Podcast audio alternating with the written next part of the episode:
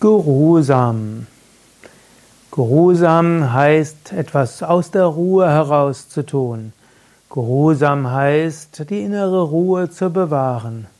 Geruhsam sein zu können, ist die Fähigkeit eines Menschen, der in sich selbst ruht.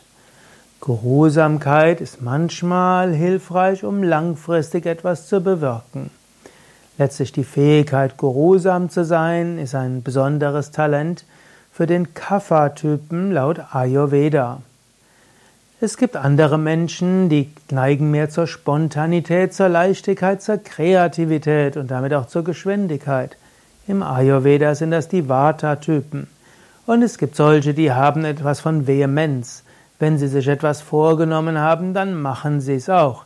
Das sind mehr die Pitta-Typen. Aber die Kapha-Typen laut Ayurveda, die Erd-Wasser-Typen, die sind geruhsamer.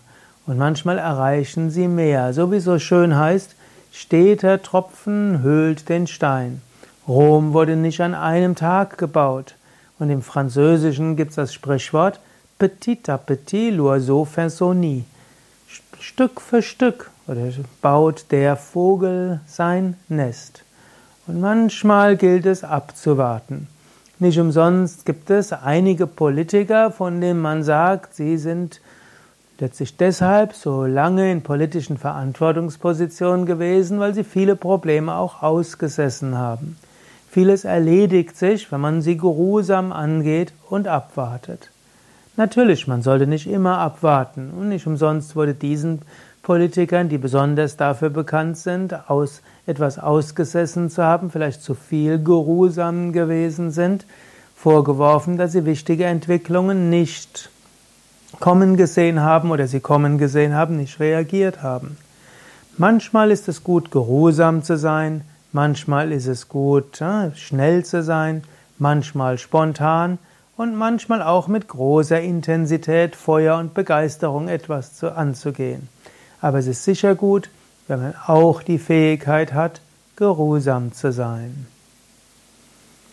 Ja, was meinst du zum Thema Geruhsam, Geruhsamkeit, Aussitzen, Beständigkeit, Gemütlichkeit? Schreib's doch in die Kommentare.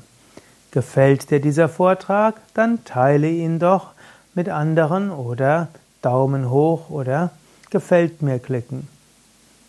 Mehr Einträge zu verschiedenen Aspekten der Persönlichkeit, der Ethik, der findest du auf unserem Wiki wiki.yoga-vidya.de. Ich werde jetzt nicht besonders geruhsam sein, sondern gleich mit dem nächsten Vortrag beginnen. Om Shanti.